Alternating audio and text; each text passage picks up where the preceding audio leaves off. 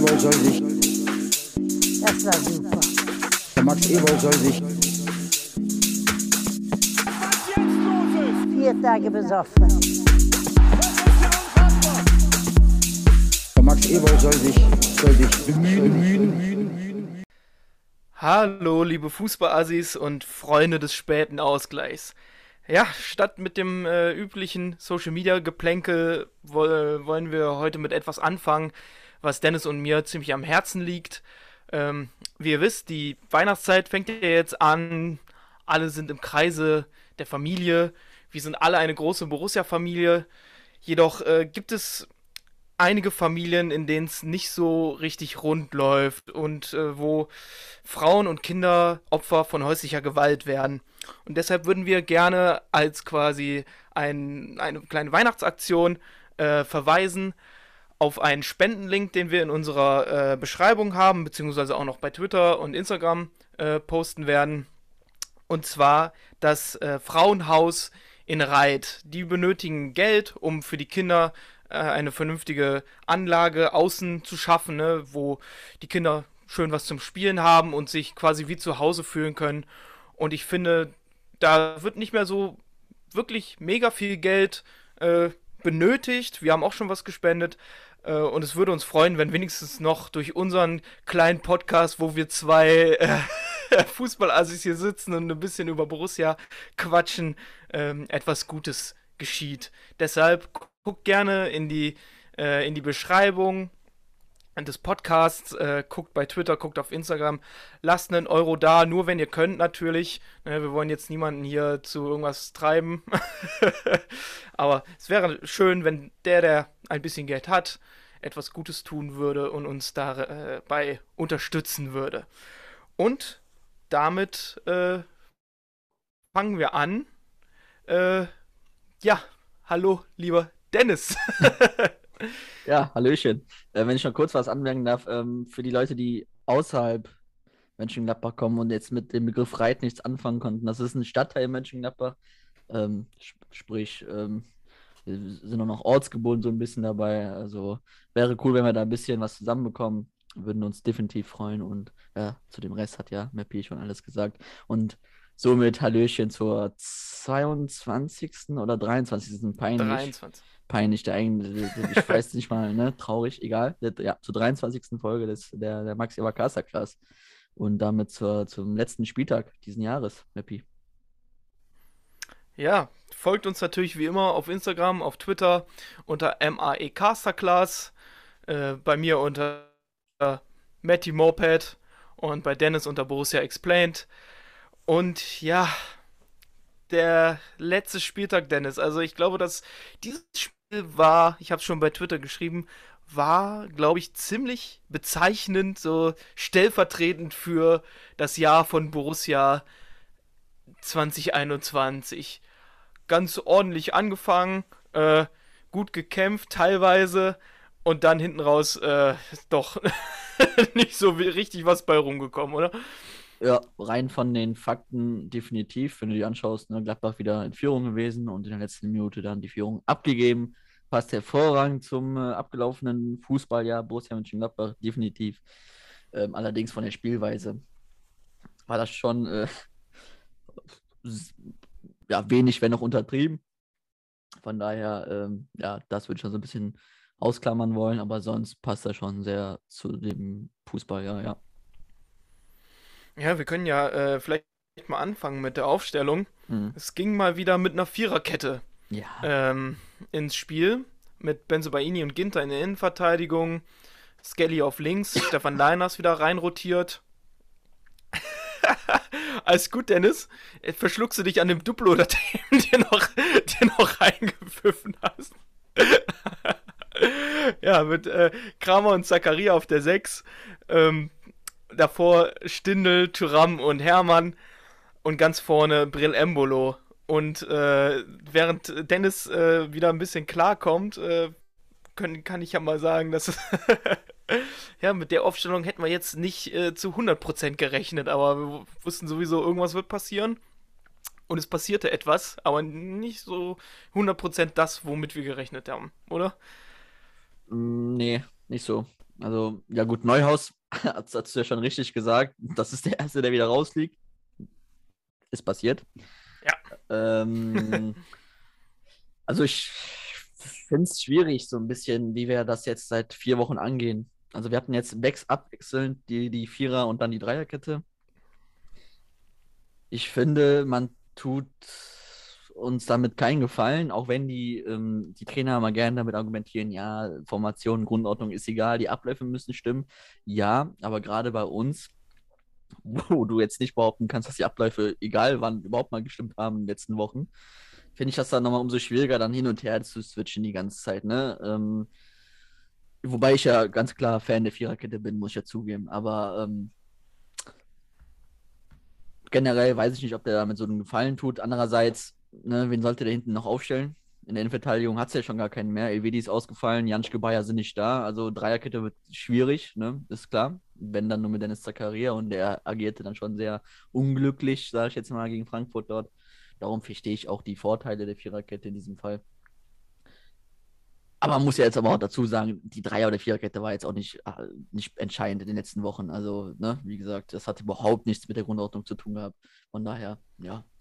Generell fand ich die Doppel-6, also als ich die Doppel-6 gesehen hatte, auf der Liste, fand dachte ich, okay, da wusste ich schon, was auf uns zukommt, weil das ist einfach nur Kampf und, und Laufleistung, nicht viel spielerische Qualität. Da war eigentlich schon klar, was auf uns zukommt, oder?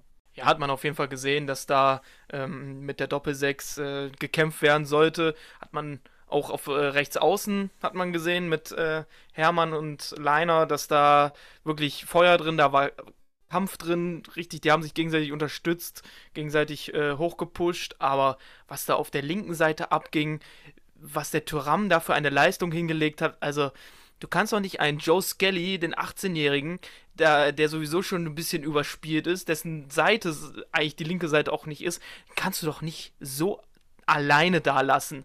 Also, das ist für mich einfach komplett unverständlich und einfach auch frech und nicht mannschaftsdienlich. Also, das habe ich wirklich null verstanden. Dagegen Kader Schabek und Rütter, äh, Rütter, Rütter, Rütter, Rütter, ja, ja irgendwie sowas, äh, den da so alleine zu lassen und dann so, so Alibi-mäßige Defensivarbeit und den Sprint dann auf der Hälfte ab, abzubrechen. Also geht gar mhm. nicht. Geht gar nicht. Nee. Und das war ja auch nicht, ähm, die, die war ja, war ja auch nicht nur einmal oder so, sondern halt auch echt oft in der ersten Halbzeit und dann dachte ich mir, gut, jetzt ist Halbzeit, vielleicht wird da mal irgendeiner was gesagt haben. So nach dem Motto, ey, Kollege, so nicht. Ähm, dort, das ging in der zweiten Halbzeit dann genauso weiter. Ich glaube, direkt die erste, der erste Angriff ist dann direkt da wieder Thuram an der Mittellinie und Skelly gegen zwei auf den Außen. Also, ich verstehe nicht, wie sowas, also ich, Map, ich hatte es ja auch geschrieben, mittendrin live. Also, man kann ja der Mannschaft viel vorwerfen, aber nicht, dass sie nicht wollte. Und wenn du dann mit zehn Mann sozusagen tust und machst und willst und du hast dann so einen Elften, der auf links einfach seine Bahn nicht äh, beackert, ey, da würde ich als, als Mannschaft, würde ich innerlich so kochen und vor Wut würde ich echt denken, ey, wir stecken echt in einer Kack-Situation gerade. Und du bist der Meinung, du musst die Wege nicht machen. Und wir tun, wir laufen und, und der Kramer, der Krämpfe ohne Ende am Ende, der Leiner konnte nicht mehr und äh, selbst Stünde, äh, selbst Stünde sage ich, selbst, äh, ähm, doch Stünde, genau, Stünde, der, selbst der war schon am Ende. Also das war, und dann hast du da mittendrin so einen, der einfach der Meinung ist, nee, brauche ich nicht, tue ich nicht, habe ich keine Lust drauf. Da würde ich so kochen und das, das, das, das fehlt mir dann, ne? dass irgendeiner mal zu dem geht und sagt, ey, ja, Junge, nochmal so ein Ding und dann haben wir ein Problem. Weißt du, wenn du es nicht auf dem Platz machst, dann wenigstens in der Kabine, aber anscheinend ja nicht, sonst würdest du ja nicht direkt in der ersten Szene nach der Halbzeit wieder dann da rumgurken irgendwo. Und dann fand ich auch die Auswechslung gegen Netz oder für Netz dann komplett richtig und äh, war dann auch bitter nötig. Ja, vor allem, weil man ja schon in den ersten zwei Aktionen von Hoffenheim gesehen hat, wie unglaublich gefährlich die sind. Also da muss man ja direkt schon äh, wachgeklatscht werden. Also es kann ja nicht sein, dass, da, dass dann nach zwei so unglaublich äh, gefährlichen Aktionen, wo wir wirklich wieder Glück hatten, dass wir Jan Sommer im Tor haben äh, und keinen viel schlechteren Torwart, denn dann hätte das wieder direkt am Anfang die zwei Dinger, also hätte wieder am Anfang ganz schlimm aussehen können. Ja, bis es dann äh, das Tor gab. Ja, das war tatsächlich, äh, da haben wir noch ähm, gewitzelt vorher. Mhm, ja, Patrick Herrmann und die Ecken ne, gegen Frankfurt. Ich glaube, die meisten Sprints gegen Frankfurt wurden von Patrick Herrmann angesetzt, und zwar von Eckfahne zu Eckfahne. Ähm, Ja. Die alle aber unterirdisch waren. Die kamen dann relativ gut, auch wenn sie entscheidend abgefälscht worden ist. Von, nicht abgefälscht, aber noch einen äh, Schubser mit nach vorne gegeben hat durch Dabur. Denn, aber ja, war eine gut getretene Ecke. Generell waren die Ecken mal endlich mal mit Schnitt. Ne? Also, ähm, das, das war mal echt bitter nötig. Und ich fand, das war in der Phase auch gar nicht mal so unverdient. Ne? Also wir hatten in der Anfangsphase Glück. Also nicht die Anfangsphase im Sinne von die ersten 10, 5 Minuten, aber so zwischen Minute 10 und 20 hatte Hoffenheim schon ähm, die Chance mit Rüther, wo der durchläuft, äh, gegen Sommer 1 gegen 1. Und wo Thuram mehrmals da die Wege nicht mit nach hinten gemacht hat und Kaderabek da, ich glaube, insgesamt dreimal freigespielt worden ist. Einmal zieht er ab, zweimal bringt er gefährlich den Ball in die Mitte rein, kein Abfinder gefunden. Aber danach fand ich, ähm, hatten wir ein paar gute Kombinationen drin. Auch über das Kurzpassspiel haben die Wege gefunden, hatten dann Embolo einmal durchgespielt bekommen, der dann auch nicht zum Abschluss kam. Dann, dann wir noch so ein paar Halbchancen. Stindl war einmal durch, genau. Stindl war einmal komplett durch. Ähm, ja, und dann kam die Ecke und dann war es in der Phase, in der Minute nicht unverdient. Also muss ich wirklich zugeben, das war dann echt okay.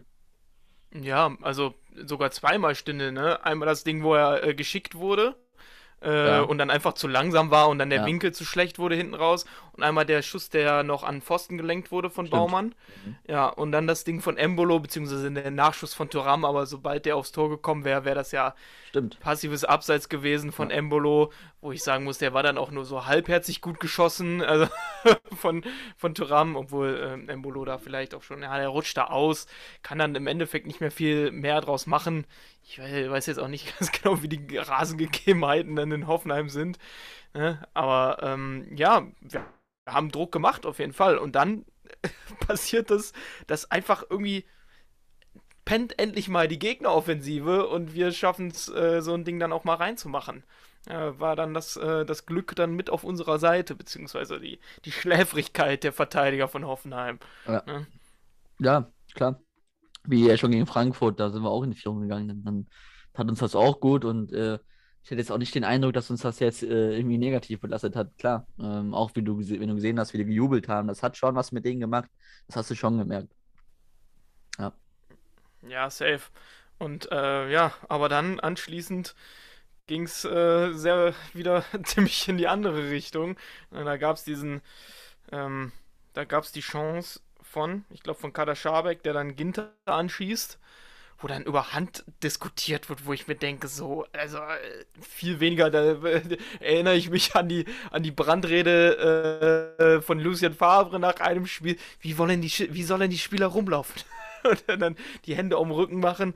So, also das war auf gar keinen Fall, also wer da irgendwie mit Hand argumentiert, also äh, weiß ich gar nicht. Ja, ich habe gehört, dass Didi Hamann, also ich, ich weiß es nicht, aber ich meine, ich, also mir hat man gesagt, dass Didi Hamann da wohl äh, hätte Elfer, also er hätte es verstanden, wenn, wenn der Schiri da auf äh, den Elferpunkt gezeigt hätte. Wenn, so. Und dann muss ich mich fragen, Didi Hamann, also du schießt gegen Dortmund, aber das ist auch bisher das Einzige, was du gut machst in deiner Expertenrolle. Äh, aber sonst, ähm, also wenn das Elfer ist, wirklich, und das ist jetzt nicht dahin gesagt, dann bin ich, dann, dann war es das für mich im Fußball, weil dann will ich, dann, ja, dann können wir aufhören. Dann können wir wirklich aufhören und alles abmelden. Ja, also der, Ball hätte auf keinen Fall die eine andere äh, Laufbahn genommen, wenn er ihm nur gegen den Bauch geflogen wäre. Ne? Also, ja, Schwachsinn. Aber ne?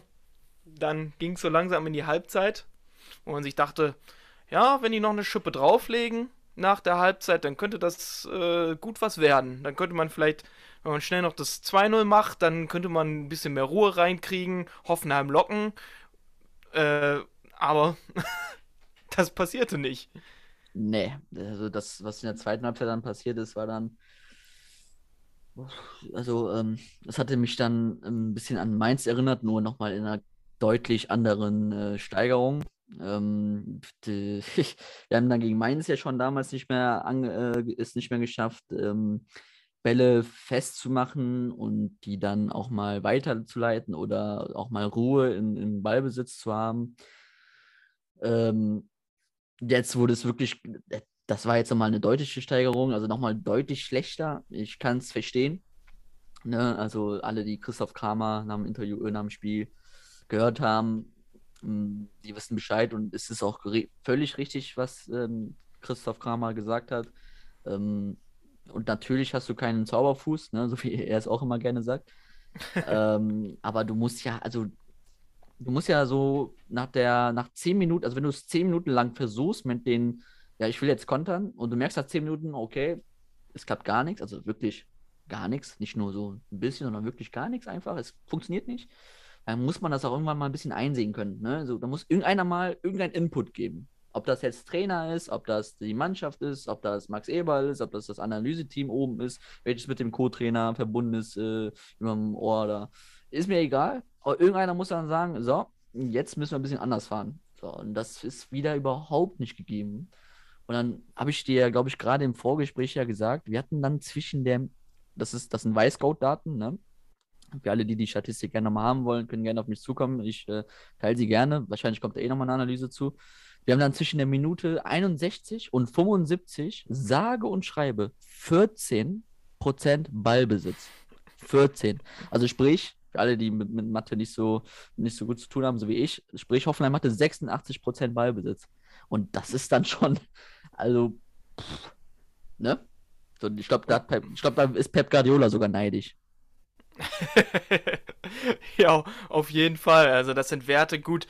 Die wurden dann natürlich, ähm, wenn äh, je, jedes äh, Laufen zur, zur Eckfahne als Ballbesitz, äh, als Ballbesitz Hoffenheim gewertet wird, dann kann ich das auf jeden Fall auch verstehen. Mit ihren 500.000 Ecken, die die hatten in der zweiten Halbzeit und die auch äh, zu einem Großteil ziemlich, ziemlich gefährlich waren.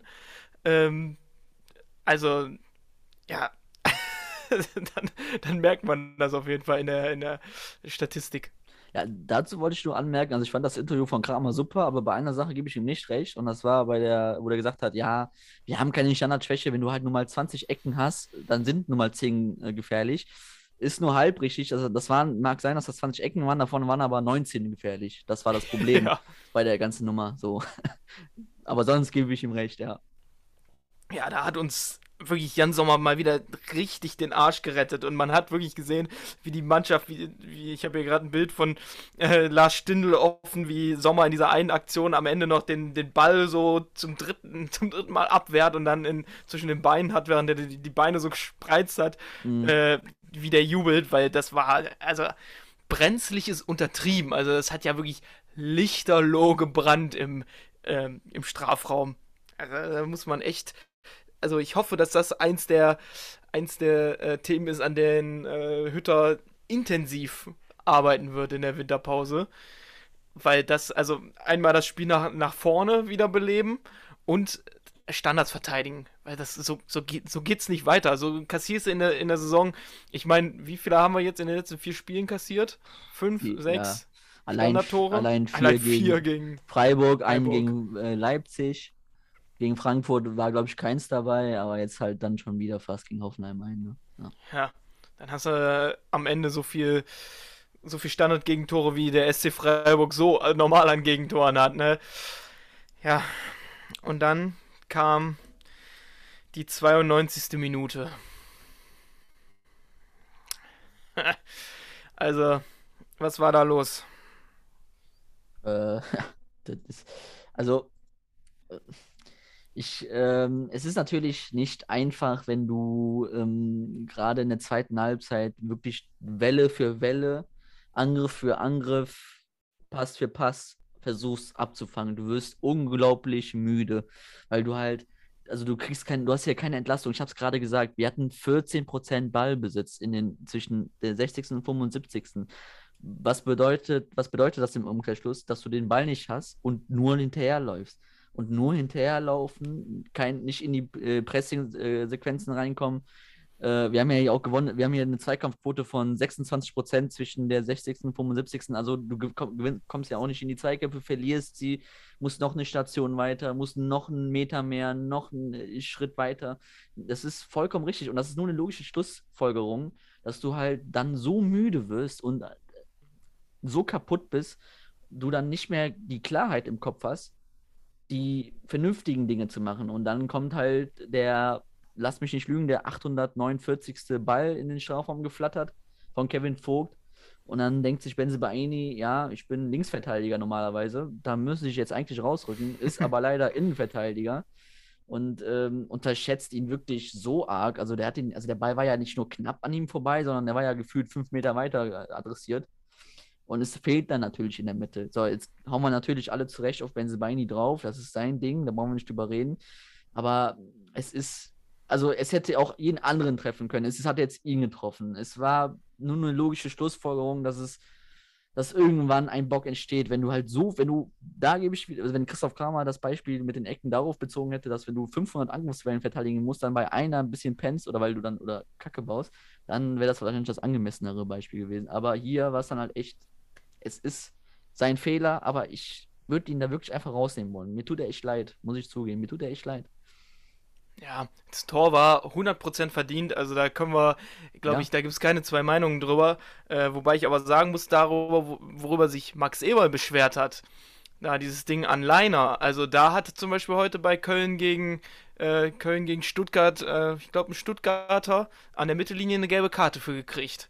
Für dieses Ziehen an, äh, an der anderen Seite vom Arm und dann dieses Reindrehen. Also, puh, dass man sich das wenigstens nicht nochmal anguckt, so, weiß ich nicht. Also, ich kann's.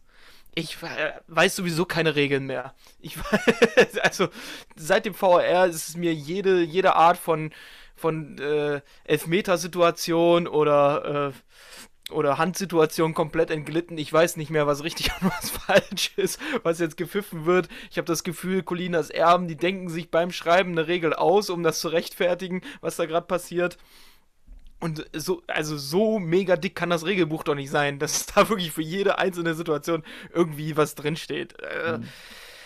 Finde ich schwierig. Hat sich Eber meiner Meinung nach zu Recht aufgeregt. Finde ich, da könnte man also ich, ich habe noch nicht mal gesehen, dass da irgendwie VR irgendwie eingeschaltet wurde oder sowas. Hast du was gesehen? Nee, nee. Ja, also kann man schon nochmal drüber nachdenken, aber im Endeffekt, es ist der Ausgleich, wenn er nicht in der 92. gefallen wäre, dann wäre er in der 93. gefallen. So mhm. bei der 5 Milliardsten Flanke, die dann reinflattert. Ja, ja also. Definitiv, dass das hoch verdient ist, ist. ich glaube, es gibt keinen Fan, der irgendwas anderes sagt bis auf Matthias Ginter als Spieler, der sagt, ja, 29 wäre verdient gewesen. Gut, der hat immer, okay, lass mal so stehen. Aber sonst, glaube ich, hat glaub, keiner eine andere Meinung und ähm, es ist dann halt auch dann ein bisschen glücklich. Also stell mal vor, die schießen das Tor nicht in der äh, 93, sondern in der 65. Was ja auch schon dann hochgradig verdient gewesen wäre. Dann haben wir, glaube ich, dann verlieren wir das Spiel, glaube ich, sogar noch. Ne? Ja. Also das muss uns auch allen klar sein. Darum dass wir da irgendwie was mitgenommen haben, dass wir da irgendwie ein Tor geschossen haben. Echt Wahnsinn. Und dann, ja, jetzt ab in die Pause. Was, was willst du da jetzt noch groß sagen? Ja, ich glaube, dass die, die Winterpause uns allen ein bisschen gut tun wird. Der Mannschaft hoffentlich. Teilweise, dass da mal ein paar Köpfe frei werden. Ähm, dem Trainer, dass er mal äh, noch ein paar neue Ideen entwickeln kann. Uns Fans auf jeden Fall uns von dem, von dem Leid der letzten vier Wochen äh, erholen können. Und ja, vielleicht, dass wir alle ein bisschen gefrischt, äh, erfrischt und gestärkt ins Spiel gegen Bayern gehen können. An einem Freitagabend. Wird, glaube ich, sogar übertragen, ne? Also im Free TV übertragen. Ja. Es wird noch eine Jahresabschlussfolge geben von uns beiden. Ähm, ja, und ich würde sagen, viel mehr äh, lässt sich, glaube ich, zu dem Spiel nicht sagen, oder? Oder hast du noch was? Nein, wir haben es jetzt relativ äh, kurz gehalten, absichtlich, sage ich jetzt mal. Die Geschichte war ja jetzt auch schnell erzählt. Es kommt ja, wie gesagt, noch eine Jahresrückblickfolge auf euch zu. Die wird dann wahrscheinlich den Rahmen wieder ein bisschen sprengen. Darum heute mal ein bisschen was kürzer und dann gibt es dafür das nächste Mal den äh, Zuschlag oben drauf. ja, safe. Also, liebe Freunde, guckt in, den, ähm, in die Beschreibung von der Folge lasst ein paar Euro da fürs ja. Frauenhaus in Mönchengladbach-Reit. Ja. Die tun wirklich Gutes da. Helft den Kids. Ja, folgt uns bei Instagram unter ähm, MAE Casterclass, genauso auf Twitter. Ich bin Matty Moped. äh, auf Twitter, Moped Matty. Ähm, bei mir wie immer der gute Dennis, der Borussia Explained. Geht auf Borussia Explained, lest euch die Analysen durch. Wie immer, sehr schön. Ja, und dann würde ich sagen, wünschen wir euch gesegnete Weihnachtstage. Erholt euch gut. Vielleicht hören wir uns noch vor Silvester. Ich glaube, das wird sich, wird sich zeigen. Ähm, ja, macht es gut. Wir hören uns. Genau. Schöne Festtage an alle. Tschüss.